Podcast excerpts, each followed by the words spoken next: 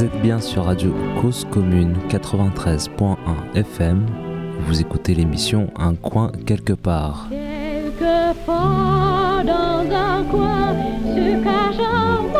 Bonjour, aujourd'hui je suis avec Laurent Elgozi. Si vous le voulez bien, on va commencer par parler des travaux et des actions que vous menez. Génial. Euh, donc vous, vous êtes le président de Fédération La FNASAT. Bah, moi, je suis, je suis d'une part président d'une association départementale d'accueil des gens du voyage dans les Hauts-de-Seine, puisque j'ai été euh, élu à Nanterre et donc euh, euh, quand j'ai été élu très vite, euh, j'ai monté cette association euh, à la demande des pouvoirs publics d'ailleurs pour essayer d'améliorer la situation des gens du voyage dans les Hauts-de-Seine. Oui. Et cette association donc qui s'appelle ASAV 92, A-S-A-V, avec un, un petit V sur le S qui fait que ça se prononce Achav et que en langue romanie ça veut dire euh, s'arrêter, palabrer, se mettre d'accord. Ah, ok.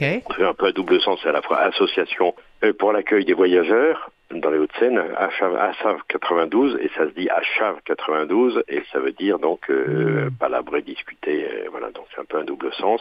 Donc j'ai créé cette association en 90 et euh, cette association est affiliée à la Fédération nationale des associations solidaires d'action avec les Ziganes et les gens du voyage, Oui. la FNASAD gens du voyage, dont je suis devenu président il y a euh, 9 ans, je crois. Ok. D'accord. Voilà, donc c'est en tant que président d'une association départementale que j'ai été élu président de la Fédération nationale. Hmm, ok. D'accord D'accord. Voilà. Très bien. Et alors donc, dans ce- cette association régionale, donc vous dites, elle a été, vous l'avez constituée à la demande ou en tout cas avec le soutien des Alors la institutions chave, la, la chave Ouais. 92, euh, moi j'ai été élu en 89 et en 90 très vite euh, à la demande d'une salariée de la de la DAS à l'époque, la direction de l'action départementale et sociale, de l'action euh, non euh, sanitaire et sociale pardon. Mhm. Donc à la demande d'une, enfin sur le, le conseil d'une fille que je connaissais un peu, qui était, qui travaillait à la DAS et qui s'intéressait aux gens du voyage, le directeur de la DAS, qui Gérard Neveu, et le sous-préfet chargé de la, de la politique de la ville, qui s'appelait Kamel Larfaoui, euh, m'ont convoqué, entre guillemets, ou m'ont invité, m'ont dit, ben voilà, dans ce département, euh, il y a des gens du voyage, des tziganes, des manouches, qui sont là depuis euh, des années, voire des dizaines d'années, et il y a vraiment, il y a, rien, personne qui s'en occupe un peu spécifiquement, et ça pose des problèmes aux administrations publiques. Hmm. C'était ça la demande de départ et c'est intéressant de le souligner puisque c'est donc il y a euh, 30 ans les autorités publiques, euh, DAS et préfecture, qui euh, viennent trouver un nouvel élu, un jeune élu, en, en lui disant bah, ça serait bien, en gros, d'aider les administrations à prendre en charge des populations euh, compliquées, on va dire compliquées. Alors on peut dire que les administrations, qu'elles soient euh, d'État ou euh, départementales ou municipales, ont effectivement du mal avec les gens du voyage. Est-ce qu'elles ont du mal? Est-ce qu'elles ne savent pas? Est-ce qu'elles ne veulent pas? Est-ce qu'elles ne peuvent pas? Hmm. Et On peut en discuter à l'infini. Moi, je pense qu'elles ne veulent pas Oui. et que comme elles ne veulent pas, elles ne savent pas, et comme elles ne savent pas, euh, finalement, elles ne peuvent pas. Voilà. C'est dans ce sens-là que les choses se passent. Si, si dans les administrations, dans les services où euh, il y a quelqu'un qui décide que les gens du voyage sont des citoyens comme les autres et qu'il faut s'en occuper comme les autres, même s'ils sont différents, eh ben finalement, ils apprennent, donc ils savent, et du coup, ils peuvent. Et donc, il n'y a pas besoin d'association. Malheureusement, dans les Hauts-de-Seine, comme dans la majorité des départements, il y a besoin d'une association qui soit comme ça euh, euh, intermédiaire, médiatrice entre Mhm. euh, les administrations et euh, les populations, et puis les populations dites dites gens du voyage. encore une fois, qu'elles qu'elles soient véritablement Oui. mobiles ou qu'elles soient euh, semi-sédentaires, voire sédentaires. Donc ça, c'était vrai Et- il y a 30 ans. Ça continue à être vrai de la même manière maintenant, il y a vous diriez? 30 ans, c'est absolument, euh, absolument aussi nécessaire, voire plus nécessaire. Il y a qu'en tout cas, les, les, euh, sur le plan juridique, les choses se sont améliorées depuis 30 ans. Il y a eu en particulier la loi Louis Besson de, Oui. de 2000. Il y a eu l'abrogation de la loi de 69 qui était une loi discriminatoire. Il y a eu la reconnaissance de, de, du, de, de l'internement des tziganes euh, Oui. euh, par euh, François Hollande en 2016. Donc il y a eu un certain nombre, sur le plan juridique, il y a eu un certain nombre de- de- d'avancées. Euh, le, le- le droit d'habiter différemment euh, est inscrit dans la loi, en particulier dans la loi Allure. Ça a été répété, la loi Allure de comment s'appelle, de Duflo.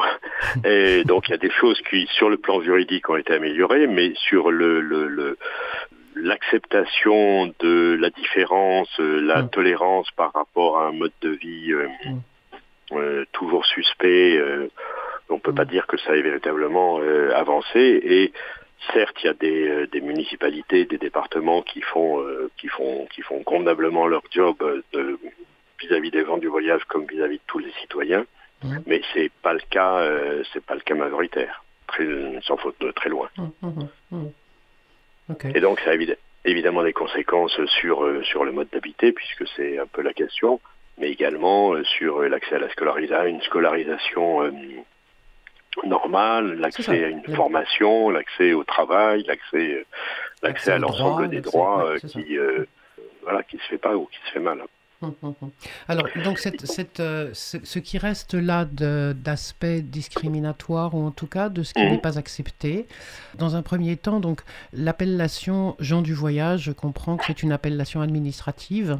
Euh, qui permet de faire une espèce de grand sac fourre-tout, d'accord euh, Pour éviter euh, ce que la France globalement n'accepte pas, enfin ce que je comprends, mmh. c'est qu'il y ait des minorités qui, ne soient, qui, qui se revendiquent d'autre chose que ce que veulent le, Absolument. La, voilà, Absolument. La, la, la, France est une république une et indivisible avec des citoyens tous égaux en droit. et donc, il peut pas, il n'est pas question qu'il y ait des minorités ethniques. Euh, il y a eu de, des exceptions avec le peuple. Il y a une exception avec le peuple corse, euh, qui est, enfin de mon point de vue, une regrettable erreur parce qu'à partir du moment où il y a le peuple corse, on voit pas pourquoi il n'y aurait pas le peuple d'Igan ou le peuple uh-huh. basque ou le peuple breton. Euh, mais le principe de la République française, c'est qu'elle est une indivisible et que tous les citoyens donc s'il y a des citoyens, ils ont tous les mêmes droits et euh, ils ont tous les mêmes devoirs et il n'est pas question de les distinguer, il n'est pas question de les compter non plus, ce qui pose d'autres problèmes, euh, d'autres problèmes en termes de mise en évidence des inégalités, pas seulement vis-à-vis des gens du voyage, mais vis-à-vis de toutes les autres minorités. Mmh, mmh. En tout cas, c'est c'est à la fois euh, un principe qui qui sur le plan théorique est pour moi extrêmement important, mais qui si on ne l'accommode pas, pose d'autres problèmes, euh, et en particulier des problèmes d'inégalité, d'inégalité d'accès, d'inégalité euh, tout court euh, majeure. Mais du coup, ce qui est frappant aussi de ce point de vue-là, c'est que, au-delà de la question de la France et de la Constitution française, on voit bien que le problème, il est plus large, il est également européen, parce qu'après mmh. tout, on aurait pu imaginer, je ne sais plus qui l'avait évoqué il y a déjà euh, peut-être bien 20 ou 30 ans également, on aurait pu imaginer qu'on puisse accepter j'allais dire un statut, mais ce n'est pas le bon terme, en tout cas, euh, que, que, des personnes, euh, hommes et femmes, euh, puissent se revendiquer d'être, par exemple, des Européens, et mhm. que la question des frontières n'en serait pas... Des Européens sans territoire. Voilà, des, des, gens sans territoire précis, un peuple mhm. sans territoire précis, européen, voire même, voire même au-delà, mais déjà parlons au niveau européen. Européen, oui, puisque c'est quand même essentiel. Oui, c'est ça, et que, et que, donc on aurait pu, euh, à un certain moment de la construction de l'Europe, imaginer que ça aurait pu être, euh, j'allais dire, c'est comme, comme un, acte fondateur de reconnaissance de citoyens, citoyennes qui vivent euh, sur, ces, sur ces territoires au sens large et qui n'ont pas besoin et qui ne demandent pas, d'ailleurs, si j'ai bien compris, qui ne demandent pas un territoire et des terres dont elles ne se sentent pas ni propriétaires ni rien du tout. Il n'y a pas besoin de ça. Non, non, mais effectivement, on pourrait imaginer, enfin, euh, c'est même une revendication d'un certain nombre de, de, ceux qui sont les, ceux qu'on appelle Roms au niveau mm. européen, qui sont enfin, les, les, les, gens du voyage, les tziganes, les manoufs, euh, tous ces gens, tous ces toutes ces populations-là euh, se revendiquent peu ou prou euh, du, de l'appellation ou de l'appartenance au peuple, au peuple rome. Le, les Roms sont effectivement une minorité dans tous les pays de l'Est et du centre de l'Europe, mais ouais. impossible en France. voilà. en tout cas, ça n'est pas non plus une minorité, c'est une minorité reconnue au niveau de la, de la communauté européenne, oui, mmh. et de l'Union européenne, mais c'est mmh. pas une communauté qui peut être, c'est pas une minorité qui est reconnue ni même reconnaissable, si je puis dire, euh, en France en tout cas telle que telle qu'est la Constitution aujourd'hui. Hum, c'est ça. Et donc c'est ça euh, aussi qui intervient dans la, dans la, dans la discrimination, voire les, les objets de haine dont euh, ces personnes peuvent être victimes. C'est peut-être aussi cette conception-là de l'habité qui serait sans frontières, d'un habité avec je passe. Je, moi, je crains que, encore une fois, je l'ai dit, dit, tout à l'heure, il y a eu un certain nombre d'avancées d'avancées législatives réglementaires en France vis-à-vis de cette population et en termes de, plus d'égalité ou de plus de, reconnaissance des droits. Pour autant, le, je ne crois pas que ça ait fait bouger d'un pouce l'opinion publique négative à leur égard. Oui, on l'a vu lorsqu'il y a eu des, des, épisodes de crise aiguë comme en 2010 avec Nicolas Sarkozy tout le monde a embrayé sur le fait que c'était une population euh, négativement connotée.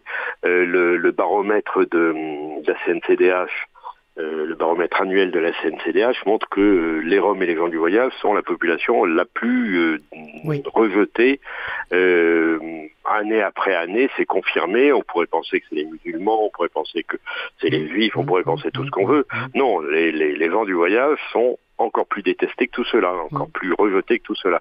Donc les avancées législatives, c'est bien. Moi, je ne suis pas convaincu que s'il y avait euh, s'il y avait une reconnaissance d'un peuple rome euh, sans territoire vivant sur l'ensemble des, pays européens, je ne suis pas sûr, hélas, que ça améliore leur euh, acceptation par par ah les populations. Ah donc, donc voilà, on est vraiment sur le, le, la discrimination, la, les représentations et la discrimination euh, on peut dire, euh, on peut, pas dire millénaire parce qu'ils sont pas en Europe depuis plus depuis mille ans, mais en tout cas euh, pluricentenaire de ces populations dans tous les temps. la phrase Thomas Hammarberg commençait, qui était le haut commissaire aux droits de l'homme de l'Europe il y a une dizaine d'années, commençait son rapport sur les Roms en disant que c'était la population la plus discriminée dans tous les pays et dans tous les temps. Et voilà, et ça reste, ça reste malheureusement vrai malgré les efforts de quelques, quelques collectivités, quelques communes. Enfin, voilà. Mhm. Oui, il y a des communes qui se comportent, on va dire, normalement. Oui.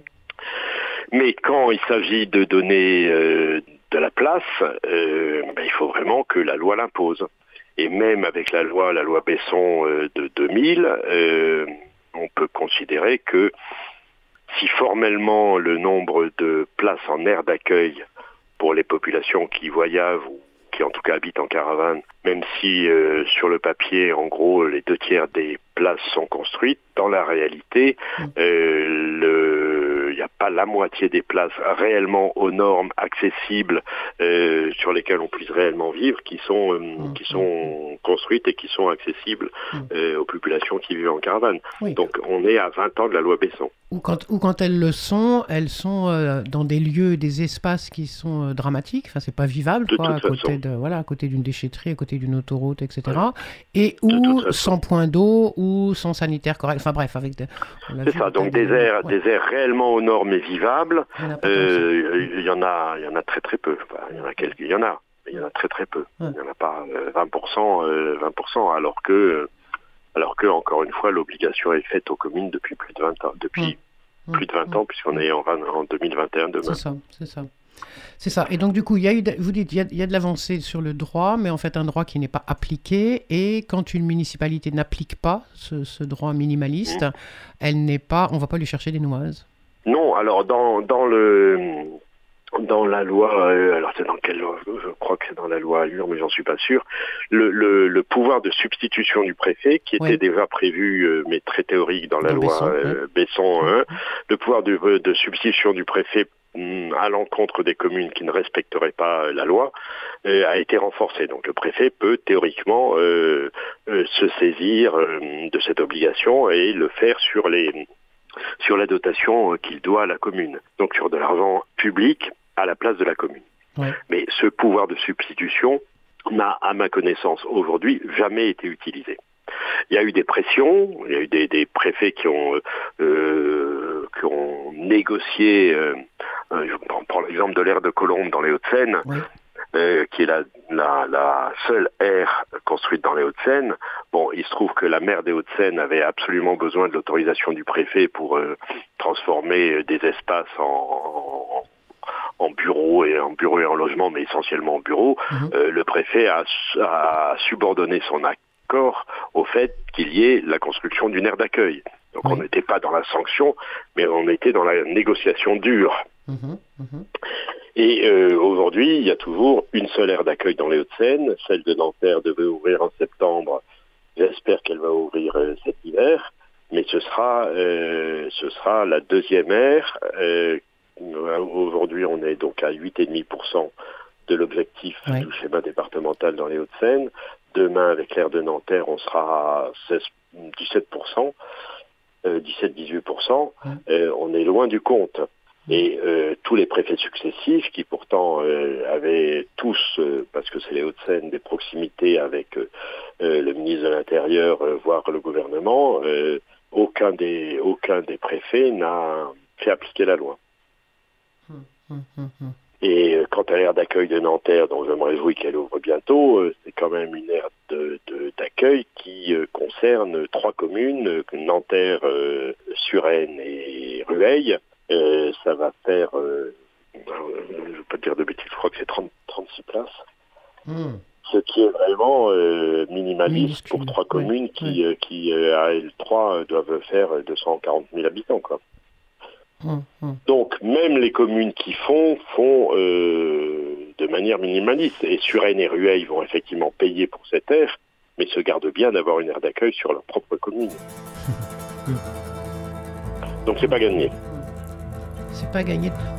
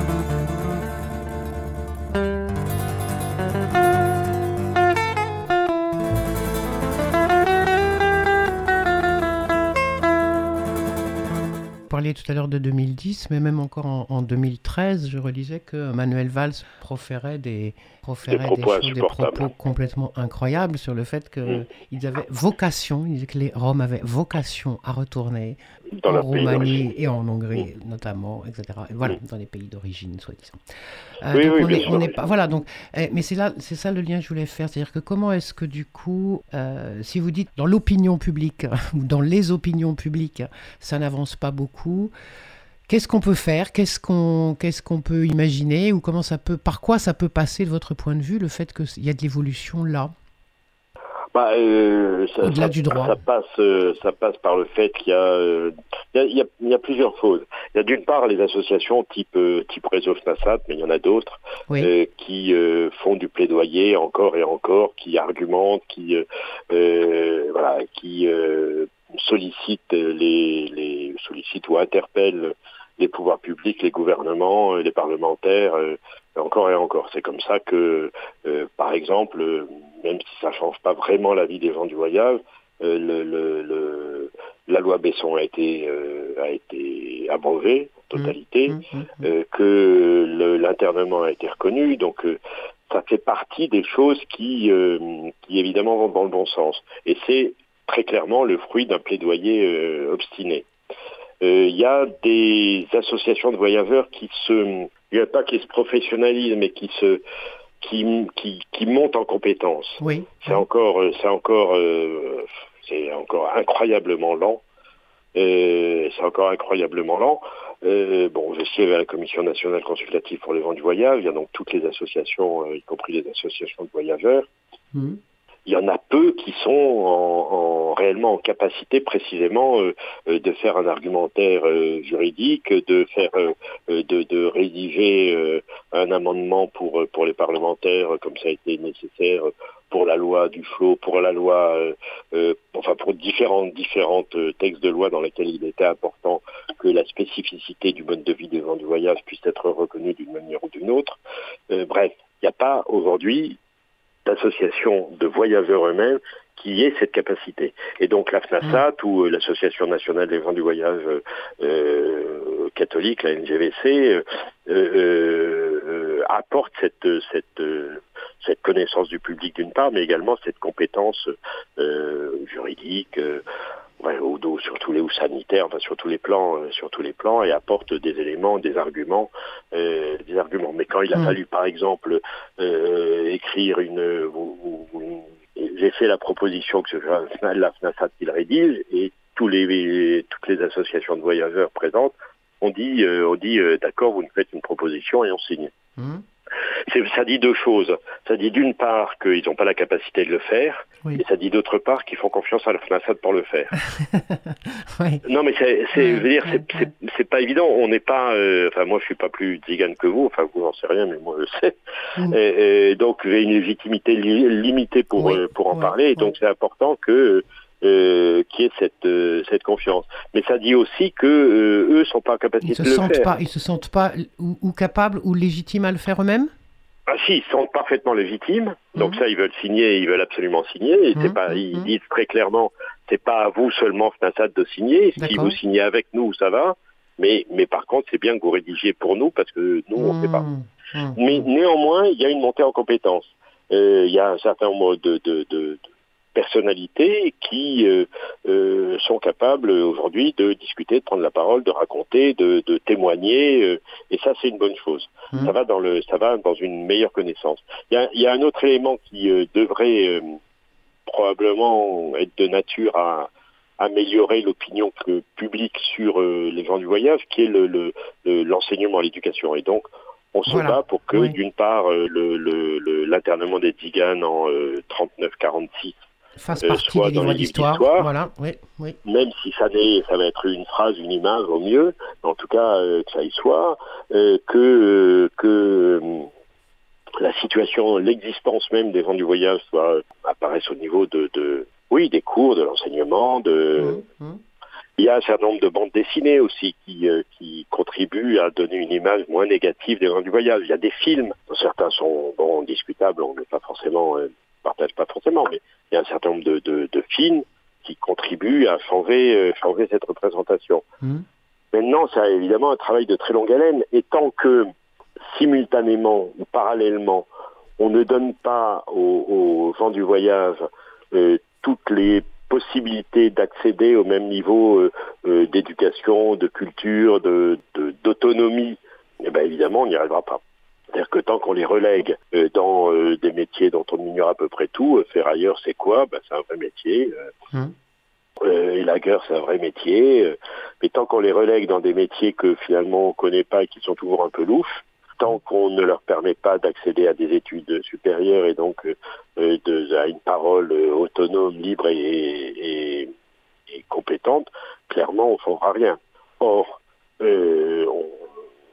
force est de constater que encore une fois, pour diverses raisons, on peut y revenir, le, et en particulier pour les, ben, à cause des conditions d'habitat, euh, l'accès à l'école est loin d'être assuré, et même de la vie générale se dégrade. Se dégrade euh, Se dégrade. Hmm. Incontestablement se dégrade. Il y a un certain nombre de voyageurs qui ont compris que sans école, sans savoir lire et écrire, on pouvait rien faire. Bon, lire et écrire, c'est bien, c'est pas ça qui vous permet de, de, de passer votre bac et, encore moins de, d'accéder à des études supérieures ou un métier qui vous rende totalement autonome, indépendant. Mmh. Donc on en est là et le confinement et la pandémie ont dramatiquement éloigné encore de nombreux enfants du voyage de l'école pour différentes mmh. raisons, la peur, la peur de la contagion, le, confinement proprement dit bien sûr. voilà, coup, euh, on a une déscolarisation encore plus importante depuis, euh, depuis l'hiver dernier, depuis le printemps dernier. Hmm. Et tant qu'on n'aura pas une scolarisation correcte, on ne peut pas espérer qu'il y ait une prise de parole euh, véritablement autonome, autonome. Alors les associations comme celle du réseau FNASAT font, font ce qu'elles peuvent, les accompagnent, font du plaidoyer, font tout, tout, tout, le travail social, éducatif euh, et de déstigmatisation qu'on peut faire, mais ça mmh. reste euh, ça reste insuffisant par rapport aux, représentations euh, négatives majoritaires. Mmh, mmh. Et encore une fois, pour revenir à pour revenir à l'habitat, tant que les aires d'accueil, d'une part, mais également, il faut qu'on en parle, les autres modes d'habiter qui, qui, que réclament les voyageurs, tant que ça ne sera pas facilement accessible, en tout cas aussi facilement accessible que d'avoir un logement social pour les autres. Ce qui ne veut pas dire que ce soit très accessible, mais en tout cas aussi normalement accessible. Et que ce ne sera pas euh, complètement intégré euh, dans la cité, dans la dans la vie des gens avec une, beaucoup plus grande mixité. Mmh. Tant qu'on n'aura pas ça, on n'aura pas, on n'arrivera pas à ce qui est euh, qu'on arrive à une véritable déstigmatisation. Enfin, c'est vrai pour autre, autre mode Vous dites autre mode d'habiter au-delà des aires euh, d'accueil, c'est-à-dire bon, On considère qu'il y, a, 3 400 000 personnes qui se réclament de, l'appartenance aux, gens du voyage en France. Euh, en France. En France, oui. Dont euh, un, petit tiers continue à voyager très régulièrement, un gros tiers est quasi semi-sédentarisé, mais néanmoins continue à habiter en caravane, et un troisième euh, gros tiers euh, peut continuer à habiter en caravane, mais de manière quasiment euh, totalement sédentaire. la loi Besson, qui était qui date quand même d'il y a 20 ans, avait pensé ou oui, avait postulé que s'il y avait suffisamment d'aires d'accueil sur lesquels qui sont des aires d'accueil temporaires, mmh. s'il y en avait suffisamment, ils pourraient continuer à circuler, à voyager et à garder leur mode de vie. Mhm. Dans la réalité, leur mode de vie étant devenu euh, plus difficile, euh, y compris sur les aspects de, de, ressources économiques, euh, les gens du voyage voyagent beaucoup moins et les aires permanentes d'accueil, donc les, je appelle les aires d'accueil, ont été pour beaucoup, je ne sais pas si on peut dire pour la majorité, mais en tout cas pour beaucoup, ont été occupées de manière permanente par le même groupe familial. Oui. C'est-à-dire que pour pouvoir voyager, que je, même, même en voiture, hein, si vous prenez, si vous êtes sûr de ne pas pouvoir vous garer, vous prenez pas votre voiture, vous prenez le métro. Mhm. Mhm. Euh, pour pouvoir voyager, utiliser son véhicule et donc voyager quand vous êtes voyageur, il faut être sûr de pouvoir s'arrêter dans la ville d'à côté dans des conditions à peu près décentes. Tant qu'on est euh, à même pas la moitié des, des euh, aires d'accueil construites 20 ans après, clairement le voyage est un petit peu une question en tout cas pour les petits groupes. On peut parler des, des grands groupes, c'est encore autre chose. Mais en tout cas, voyager le groupe familial de 5, 6, 10 caravanes pour pouvoir se déplacer et aller d'un marché à l'autre, d'une zone de d'activité euh, temporaire, genre euh, ramassage des, des, euh, des, du raisin de la vigne ou autre, bah, il faut être sûr de pouvoir euh, stationner quelque part. Or, c'est aujourd'hui de plus en plus impossible. Et mmh. là-dessus, il y a vraiment une, régression. Mmh. Et avant, en particulier dans les, dans les villes agricoles où on avait besoin de main-d'œuvre euh, en été ou à l'automne, on trouvait des solutions de stationnement. Mmh. Aujourd'hui, on n'en trouve plus et donc euh, voilà. Donc l'activité économique est mise en difficulté, le stationnement est mis en difficulté, la scolarisation est mise en difficulté. Du coup, les aires d'accueil dites temporaires sont devenues des aires d'accueil permanentes. Or, elles sont pas faites pour ça, elles sont faites pour rester euh, un mois, deux mois au maximum. Et le nouveau modèle, ou en tout cas la nouvelle demande, nouvelle, enfin, celle à laquelle il faudrait arriver à répondre euh, pour les gens du voyage, c'est en gros, euh, pour le dire, pour le dire de manière simple, du logement social horizontal avec caravane. C'est-à-dire mhm. qu'au lieu de construire des tours, il faut étaler ça sur le territoire, ce qui pose la, qui pose la question du foncier, et faire du terrain familial locatif. Mhm. C'est-à-dire en gros du terrain du, de l'habitat social, géré par un organisme social, la mairie ou autre, qui permettent de vivre de manière euh, longue, durable, comme dans un appartement, et avec euh, son sa caravane, parce qu'on continue à coucher dans la caravane, mais mhm. avec également un petit bâtiment dur dans lequel euh, avoir euh, d'autres types d'activités, avoir euh, mmh, mmh, mmh. oui des sanitaires des sanitaires aux normes et un bout de terrain. Et ça c'est le terrain familial locatif qui est enfin enfin été défini par le décret de qui est sorti l'année dernière, donc euh, oui. récent le décret de c'est décembre, il me semble que c'est décembre 2019, qui est un décret en application de la loi Allure qui définit les aires d'accueil, le terrain familial, les exigences et donc c'est ce, ce modèle-là, le terrain familial locatif, qu'il faudrait pouvoir développer, mhm. mais avec, avec un obstacle euh, majeur qui est que ben, ça prend plus de place de d'avoir une, on peut entasser moins de monde. bah oui, tu peux, on peut pas les empiler quoi. on peut pas empiler. On peut pas les mettre sur. Voilà, on peut pas, on peut pas euh, en mettre six les uns sur les autres comme mhm. dans n'importe quel immeuble. Donc ça mhm. prend évidemment beaucoup plus de place. Et donc pour pour une commune, ça Mm. C'est une vraie difficulté, il ne faut, pas se, faut pas se raconter d'histoire, c'est une vraie mm, mm, difficulté. Euh, néanmoins, le modèle sur lequel il faut que, enfin, ce, ce vers quoi il faut qu'on avance, c'est effectivement soit le terrain familial locatif, soit le terrain privé, puisqu'ils ont tous, enfin beaucoup, pardon, tous, Beaucoup ont acheté des terrains, mais qui sont des terrains euh, agricoles non constructibles, sur lesquels on leur interdit même de mettre une caravane de manière durable. Du coup, même quand ils sont propriétaires, euh, ils se, le fait de, de, continuer à vivre dans leur caravane les met euh, en situation d'illégalité. Les communes leur refusent l'accès à l'eau, l'accès à l'électricité, et donc ils se retrouvent dans des conditions de vie euh, finalement tout aussi précaires, bien qu'étant propriétaires. Donc là, une deuxième chose, une, deuxième voie, c'est euh, la régularisation, sous certaines circonstances bien sûr, la régularisation d'un certain nombre de terrains privés avec la possibilité non pas de construire, puisque ça reste des terrains euh, agricoles et donc non constructibles, mais en tout cas d'y vivre avec un bungalow et une caravane, et donc de, de, de, de plus poser de problème à, à quiconque, d'être euh, d'être encore une fois euh, tranquille chez eux et, et...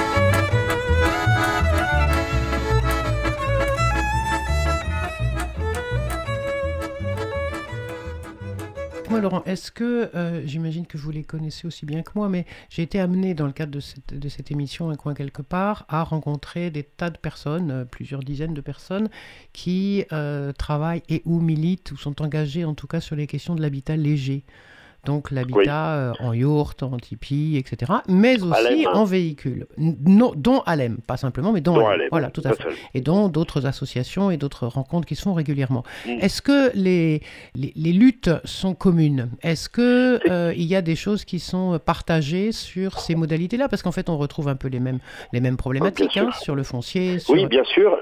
Bien sûr, mais euh, autant la yourte est facilement autorisée par les autorités préfectorales, autant la caravane ne l'est pas. Encore une fois, c'est intéressant parce que parce que c'est effectivement euh, tout à fait le même combat. On peut même même, on pourrait même le rapprocher des habitants euh, en, comment s'appelle en péniche. Oui, aussi, voilà, tout ce, qui est, tout ce qui est exactement. Qui sont aussi itinérants et qui sont parfaitement tolérés, parfaitement acceptés, enfin parfaitement. Non, pas complètement parfaitement, mais en tout cas, oui. Pas parfaitement. Donc effectivement, ce sont des combats qui ont des points communs. Mais est-ce qu'ils se mènent ensemble? Est-ce qu'ils se mènent ensemble Oui, enfin, on, j'évoquais Alem parce qu'on a eu des échanges, des, prises de position communes euh, avec Alem précisément au moment de, des discussions sur la loi du flot. Chaque fois qu'il y a chaque fois qu'il y a une discussion sur euh, sur des lois habitat ou des lois logement, mm. euh, on se rapproche d'eux, on essaye d'avoir des argumentaires des argumentaires communs, mais autant voilà autant le, les positions sur la yourte ou autres sont entendues autant par rapport au par rapport aux caravanes, c'est-à-dire par rapport aux gens du voyage, c'est pas la caravane qui pose problème, c'est l'habitant de la caravane qui est supposé être euh, qui est un voyageur, qui est supposé être un voyageur même quand il voyage plus. Mmh. Les préjugés par rapport aux gens du voyage sont tels que euh, que encore une fois, on peut avancer sur la yourte et on n'avancera pas aussi vite, pas autant sur la caravane parce que c'est euh, parce qu'elle est habitée par des gens du voyage et donc des gens a priori suspects. je, dis. Euh, je, dis euh, parce que ça me, ça, il me semble que ça parle, en tout cas moi ça me parle. ce sont des gens sans feu ni lieu, au sens sans feu, sans foyer, sans, mm, mm, mm. sans, le foyer il est, il est, fixe, et sans lieu, on ne sait pas d'où ils sont, et sans feu ni lieu, ça fait immédiatement écho à sans foi ni loi. C'est la même idée. Donc des gens sans feu ni lieu sont des gens sans foi ni loi et donc a priori suspects. On ne sait pas d'où ils viennent, on ne sait pas comment ils gagnent leur argent, euh, on sait pas, euh, on sait pas où ils vont, on ne sait pas ce qu'ils font de leurs enfants, on ne sait pas. Et donc ils sont suspects. Les gens qui habitent en, en yourte, ils sont pas suspects, ils sont à la rigueur euh, des opposants politiques, donc on sait d'où ils sont. On ils sont à ils sont ce qu'ils sont, ils ont des positions, euh, mais ils sont identifiés, ils sont euh, connus, ils sont repérables, ils sont bon. Les gens du voyage, c'est toujours des gens, encore une fois, suspects. Donc ce qui peut avancer, donc c'est intéressant de, de, coupler les deux, puisque quand il y a des des jugements, des, de la jurisprudence euh, sur les yourtes, on peut se, on peut s'en l'utiliser pour les caravanes, ou en tout cas l'essayer d'utiliser quand euh, euh, il y a des accès à l'eau et à l'électricité pour les habitants. Encore une fois, je prends l'exemple des yourtes, mais il n'y a pas que ça. L'habitat léger, on va dire. Voilà, l'habitat léger et mobile, parce que c'est quand même, c'est quand même ça. Léger, mobile, ouais, moi toutes les rencontres auxquelles je suis allé, c'était léger et mobile. Léger mobile, oui, donc bien on, sûr, on mettait bien dedans aussi les gens que j'ai rencontrés qui vivent dans des camions, dans des caravanes, dans des voitures aménagées, dans des dans des mini-cars, etc. Donc on, devrait pouvoir, enfin, euh, je, je comprends pas, enfin, je comprends, j'entends, hein, mais je pousse un peu le truc de euh, pour, pourquoi ça peut pas être euh, des luttes beaucoup plus communes que ça? ça que je... encore une fois, je vous répète, chaque fois qu'on a eu à aller euh, euh, plaider auprès des, des, cabinets ministériels pour que la loi euh, intègre la caravane dans l'habitat léger et mobile et, que les droits soient les mêmes. on l'a fait, on l'a fait avec eux, on a on a fait des argumentaires, enfin ils se sont également servis de nos argumentaires, des argumentaires de la FNATAP, puisque nos argumentaires sont, sont anciens travaillaient euh, et qui n'avaient pas forcément de juriste. Enfin, donc il y a, des, y a des, des convergences euh, évidentes, mais néanmoins, euh, il y a une, encore une fois, je, répète, hein, mmh, une difficulté particulière pour les gens du voyage qui fait que les, les, les, gens de l'habitat léger et mobile vont pas non plus se mobiliser pour les caravanes. Ben voilà, et ben donc, on travaille avec eux. J'entends, mais, tout à fait bien. Mais parce que parce que donc parce que c'est pas la pas la caravane qui est en question comme vous l'avez dit. C'est les gens du voyage. C'est les personnes. Et donc du coup on revient à non plus ce qu'on leur reprocherait donc n'est pas tant le mode d'habiter et donc cette question là en fait c'est un combat par à côté. Il y a le combat de comment je veux vivre, je veux pas être dans un immeuble avec des cages à lapins et je veux vivre autrement versus euh, ce qu'ils amènent, ce qu'ils apportent, ce qu'ils montrent ou ce qu'on envoie ou ce qu'on veut bien en voir de mode de vie, de fonctionnement, ce qu'on imagine, voilà, ce qu'on suppose, etc., euh, de, mode de vie et de fonctionnement, euh, de famille, de communauté, de clan, et qui la gêne. Donc ça n'est pas, c'est pas tant la question de l'habitat qui gêne en fait. Complètement d'accord. Mm. La question de l'habitat, elle est, elle est, euh, elle est secondaire, elle vient après. Mm. Elle est, elle est stigmatisante puisque ça se voit. Mm. mais c'est plus le mode de vie, évidemment, que et donc toutes les représentations, toutes les représentations, encore une fois ancestrales, du tzigane voleur de poules, voleur d'enfants, etc. Enfin, on est, encore, on est encore dans des, dans des, des, séquelles de ces représentations. D'accord. Et le fait de ne pas vouloir... Oui Pardon, excusez-moi. Non, et le fait de ne pas vouloir de, de, de, de, de ou de, de euh, à côté de soi, c'est parce qu'ils font peur. Euh, je vais raconter une anecdote. Bon, j'ai acheté une maison dans le sud, euh, dans, dans le Gard. À 200 mètres de chez moi, il y a un terrain squatté par des gens du voyage depuis 20 ans, bon, qui va enfin être transformé en, terrain familial locatif par la mairie. Mais il y a, y a enfin, je veux pas exagérer, mais il y a au, moins une personne sur deux autour de moi qui m'a dit mais euh, t'as pas peur avec les vents du voyage?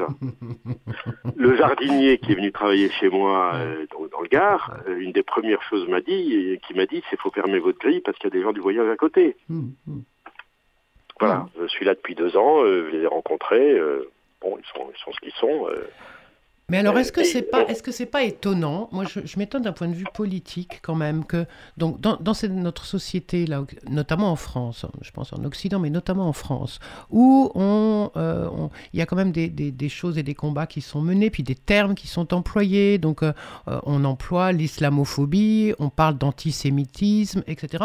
Je trouve pas qu'on parle beaucoup dans les médias mainstream, mais même, même ailleurs, de romaphobie ou d'anti-tsiganisme ou de de, euh, de tiganophobie, que sais-je. Mais non, mais je veux dire, pourquoi est-ce que ça, ça n'est pas, enfin comment comment on peut imaginer que ça n'est pas à ce point compris aussi comme un un objet de lutte à part entière globalement, y compris pour les gens de la Ligue des droits de l'homme et autres. Enfin, comment le comprendre Comment le comprendre le, la, la, presse mainstream, comme vous dites, elle est, euh, elle est, elle aussi euh, imprégnée des mêmes représentations, même si elle ne le dira jamais, même si euh, faire passer un, article dans des dans un journal euh, euh supposé droit de l'homiste comme euh, Le Monde, comme Libération, c'est compliqué. Mmh, mmh, mmh, c'est compliqué. Ça intéresse, ça. intéresse pas. Parler d'islamophobie, oui, on prend tout de suite. Euh, parler de antisémitisme, on est d'accord aussi. Non, euh, voilà, ça n'intéresse personne. C'est ça. Mais donc ça, n'intéresse personne, parce que parce que c'est pas sur le champ du religieux et que ça c'est facile, on sait faire, on sait on sait déterminer ça, ou parce que quoi? De, quoi ça parle le fait qu'on peut pas, que ça n'intéresse pas? Ça parle de, ça parle précisément de, de, la, de, des représentations négatives et de la discrimination. Je veux dire une chose, j'ai été, euh, euh, nommé membre de, de la HALD, du temps où on existait. Donc j'ai été membre du, du, conseil consultatif de la HALD pendant euh, tout le temps où elle existait, qui 8 ans ou 10 euh, ans, je ne sais plus, après. Oui. j'ai porté le sujet des Roms, donc des, migrants de Roumanie et de, de Bulgarie arrivés en 90-91 en France, et, le, et puis le combat, le, la question des gens du voyage. C'était un sujet que, à la HALD, qui sont, c'est leur métier, si je puis dire, c'est leur métier, c'est leur vocation, c'est leur, leur conviction, mhm, mhm. la question des gens du voyage n'existait pas.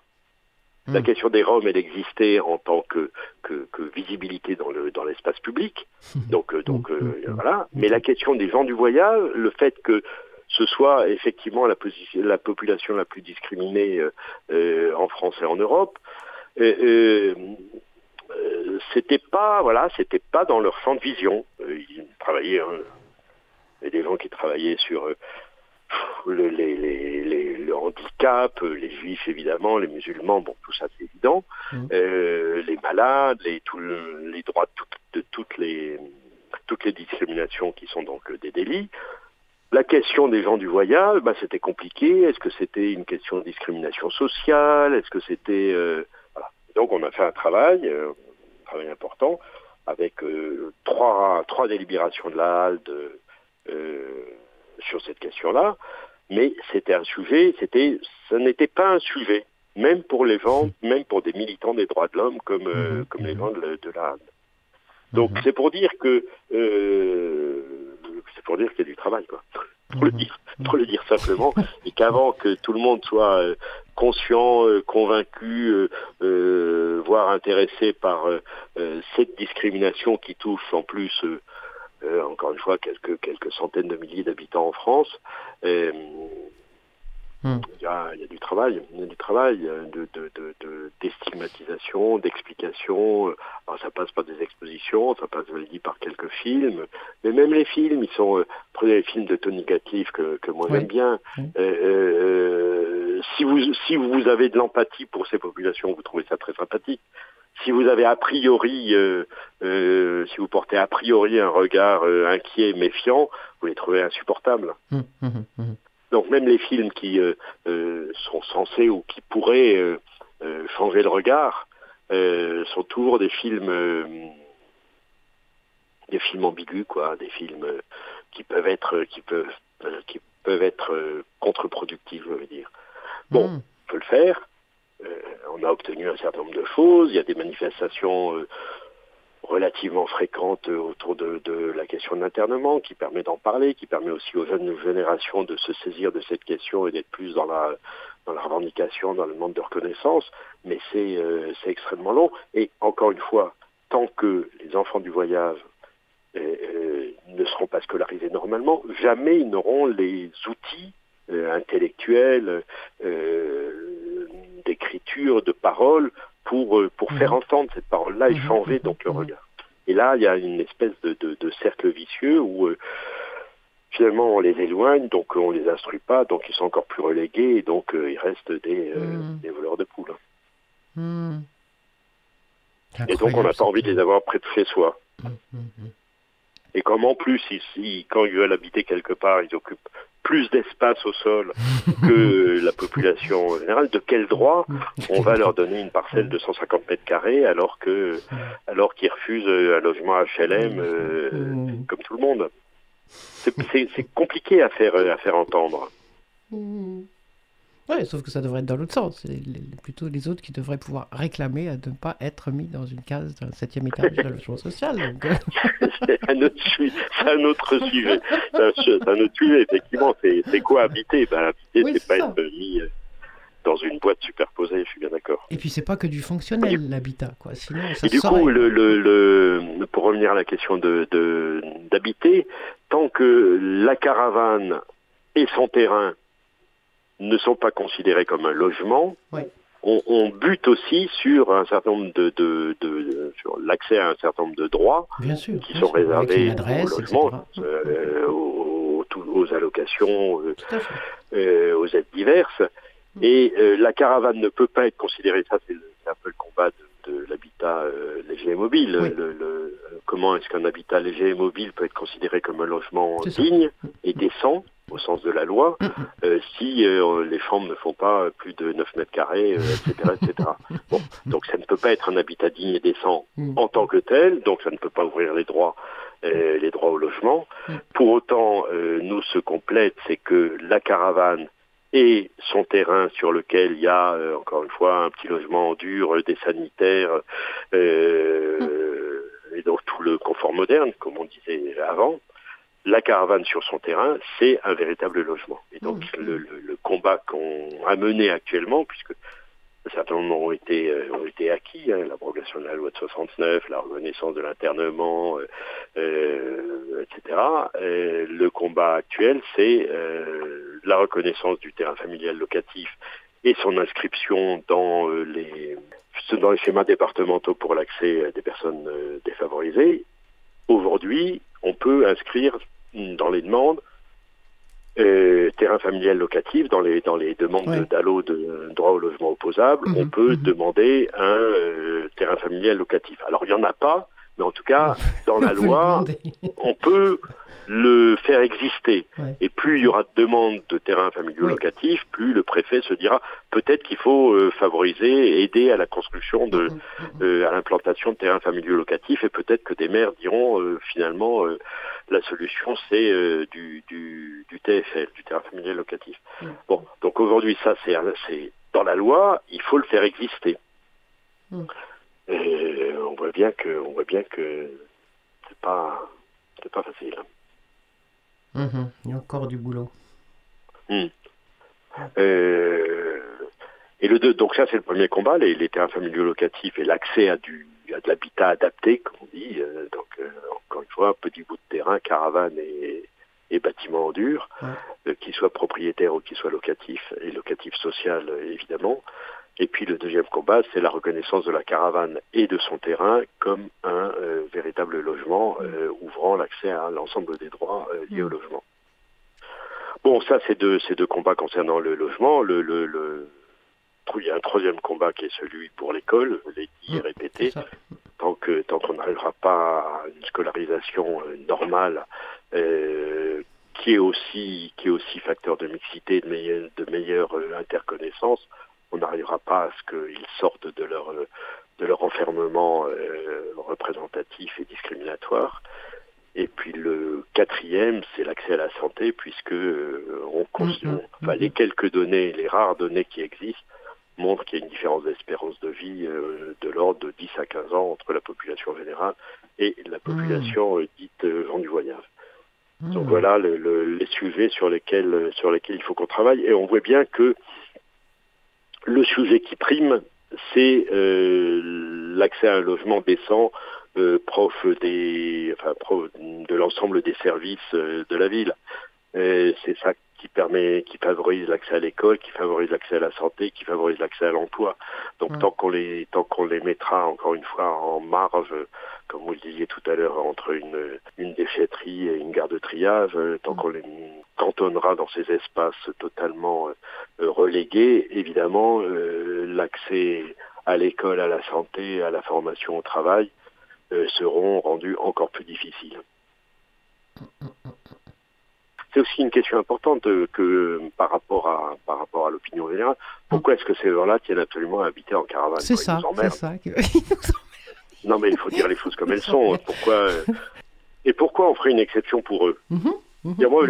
Et si moi je voulais aussi être dans mon camion vous, êtes gentil, mais euh, oui, moi aussi. Euh, voilà. Euh, moi qui habite dans une tour au 13e étage avec des ascenseurs en panne un jour sur deux, j'aimerais bien qu'on me donne au pied de la tour un terrain sur lequel je puisse faire pousser des tomates et, mhm, mhm. et faire vouer mes enfants. Pourquoi est-ce qu'on vous les donnerait à vous et pas à moi Donc c'est une vraie question. Oui.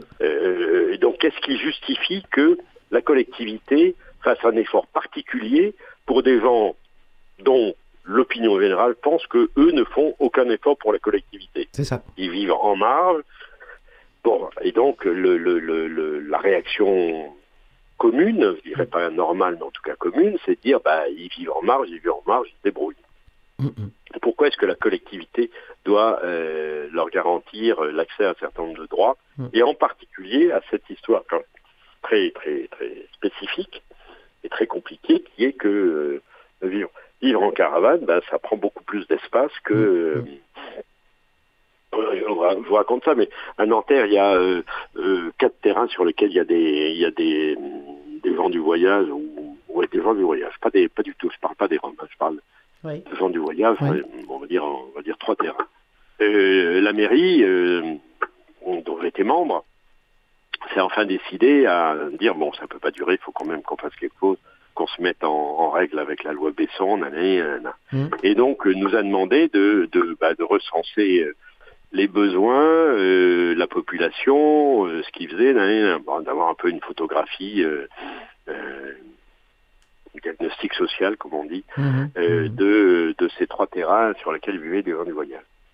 Et de faire des propositions de, répondant à leurs attentes. Et on a fait ça, on a fait des propositions, et on est arrivé à un besoin de 12 mm de surface au sol.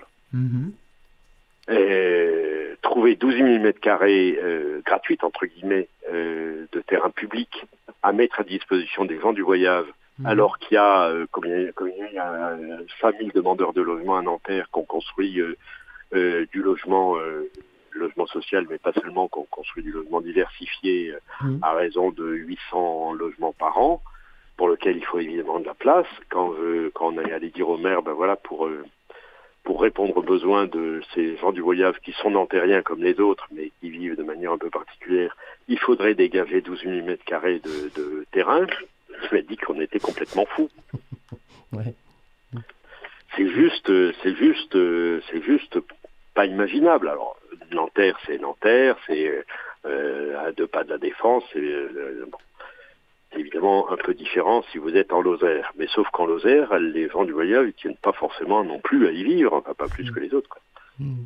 Et, donc, ça, cette, cette belle entreprise ambitieuse s'est terminée par euh, une aire d'accueil euh, temporaire de il doit y avoir 3000 mètres carrés. Mm-hmm. Et puis un terrain qui, que la mairie a décidé de, de, de stabiliser, de, voilà, de fermer les yeux. Donc c'est un terrain squatté sur lequel ils ont construit euh, des bâtiments, sur lequel il y a 25 familles qui vivent et qui vont continuer à y vivre. Donc on, laisse perdurer, hmm. un habitat illégal hmm. euh, en toute connaissance de cause euh, euh, parce que on veut on veut pas ou on peut pas, on ne se donne pas les moyens de normaliser, de normaliser. Hmm. Donc eux, ils sont très contents parce qu'on les bouge pas.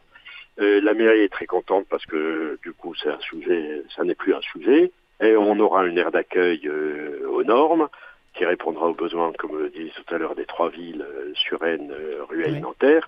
Et puis voilà, mais, mais c'est vrai que objectivement, pour une commune, même une commune qui, qui, qui a de l'argent, qui veut plutôt bien faire, même tardivement, etc., c'est compliqué de, euh, de, faire, de le faire et encore plus de le faire comprendre à la population. Comment vous allez expliquer aux, aux Nantériens qui veulent, aux jeunes Nantériens qui veulent cohabiter, qui demandent un logement depuis 5 ans, que ben on va pas construire euh, d'immeubles HLM à cet endroit dans lequel on aurait pu les loger, parce qu'on va y mettre, faire une aire d'accueil pour les gens du voyage. C'est impossible.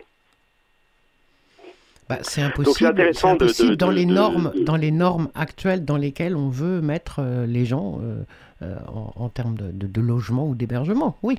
C'est impossible, mais en soi, c'est pas impossible. C'est juste impossible parce qu'on on continue à imaginer et n'imaginer que des modalités de vie en logement social avec des bâtis dans lesquels on va faire du contrôle social maximalisé. Oui, oui, oui, oui, je suis d'accord. Hum. Je suis d'accord. Je suis d'accord, mais enfin, le, ce qu'on considère comme aujourd'hui de l'habitat digne et décent, euh, ça. Oui ça a aussi un avantage. Oui, oui, j'entends. Dire que, que le, dans le combat, dans le combat pour que la caravane soit reconnue euh, comme logement, on a longtemps dit il faut que la caravane soit reconnue comme logement. Or, objectivement, si on considère que la caravane est un logement, vous allez avoir un tas de gens qui, euh, qui euh, malheureusement ne sont pas logés et mmh. qui vont, se mettre à caravane. en caravane n'importe où, n'importe comment, dans des conditions épouvantables.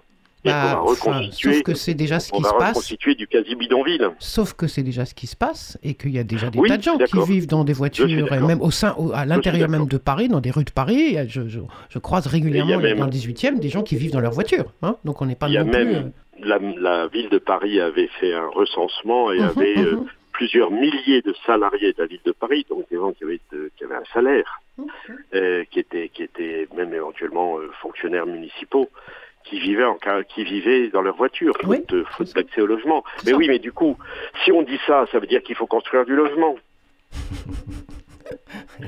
bah, si on dit ça, ça veut dire qu'il faut faire quelque chose. Après, je ne sais pas si c'est construire du logement, mais, euh, entre autres, entre autres ça passe entre autres. Je dis pas que c'est la seule solution, il n'y a hmm. absolument pas ça, mais ça passe entre autres par de la construction de logement. C'est ce que fait, c'est ce que fait Anne Hidalgo chaque fois qu'elle peut.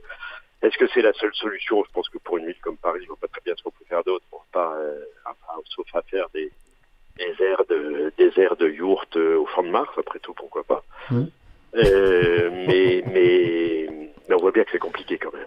Non, mais bien sûr que c'est compliqué. Mais, mais la solution, euh, quand vous dites là, euh, bah, du coup, on va les laisser dans un, une situation illégale et ils sont mm. contents, la mairie ferme les yeux, etc. Oui et non, parce que cette illégalité-là, à mon avis, continue de renforcer la discrimination dans l'opinion publique. C'est-à-dire que, et bien sûr, ils sont dans l'illégalité, c'est des squatteurs, ils sont, enfin voilà. et donc du coup, ça, ça, n'aide personne en fait. Non. Momentanément, ça fait comme si c'était pas grave. Mais je suis complètement d'accord. Mais je, je l'ai dit, enfin, on a parlé avec le maire, on a dit que c'était une fausse bonne solution. Ça, ça, mm. voilà, ça, ça, règle un problème en apparence, mais ça règle rien sur le fond et ça règle rien sur le plan de la, de la reconnaissance et de la mm-hmm. dignité. Oui, euh, ils vont dire, mais si, on les reconnaît puisque les laissent rester là, euh, leur permet de rester là. Ben, à ce moment-là, tu règlements, tu légalises ce terrain, t'en fais du terrain familial locatif ou, euh, oui, pour de vrai, quoi. On fait le pas d'après, bien sûr. Tu fais en vrai. Mm, mm, tu fais pas, euh, tu fais pas, en douce. Voilà. Bon, ben génial. Bon, bonne fin d'année. Bah oui, vous aussi, terminez bien l'année. Et puis euh, voilà, on va essayer de faire en sorte et que j'espère 2021 que sera soit, meilleure. soit- sera meilleur. On va faire ce qu'on va pouvoir de notre côté. Puis après, le reste, on, on, on va faire avec ce qui va être présenté. hein, parce que je ne sais pas. Absolument. Absolument. Bon, Très bien. merci, Merci. beaucoup. À très bientôt. À bientôt. Merci. Au revoir. revoir.